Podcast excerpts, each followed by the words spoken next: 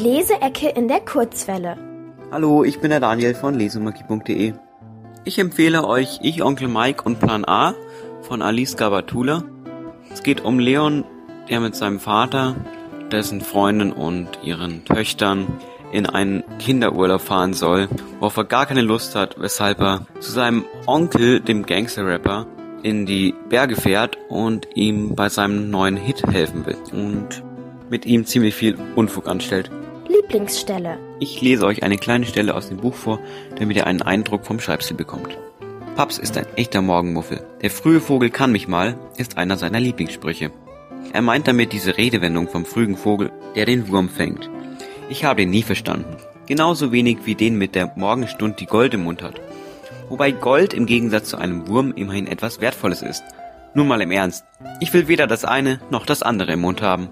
Schon gar nicht am Morgen in aller Herrgottsfrühe. Wer sollte das Buch lesen?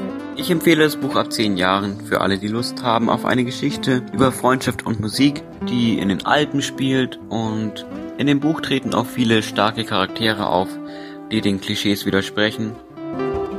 Die Leseecke in der Kurzwelle.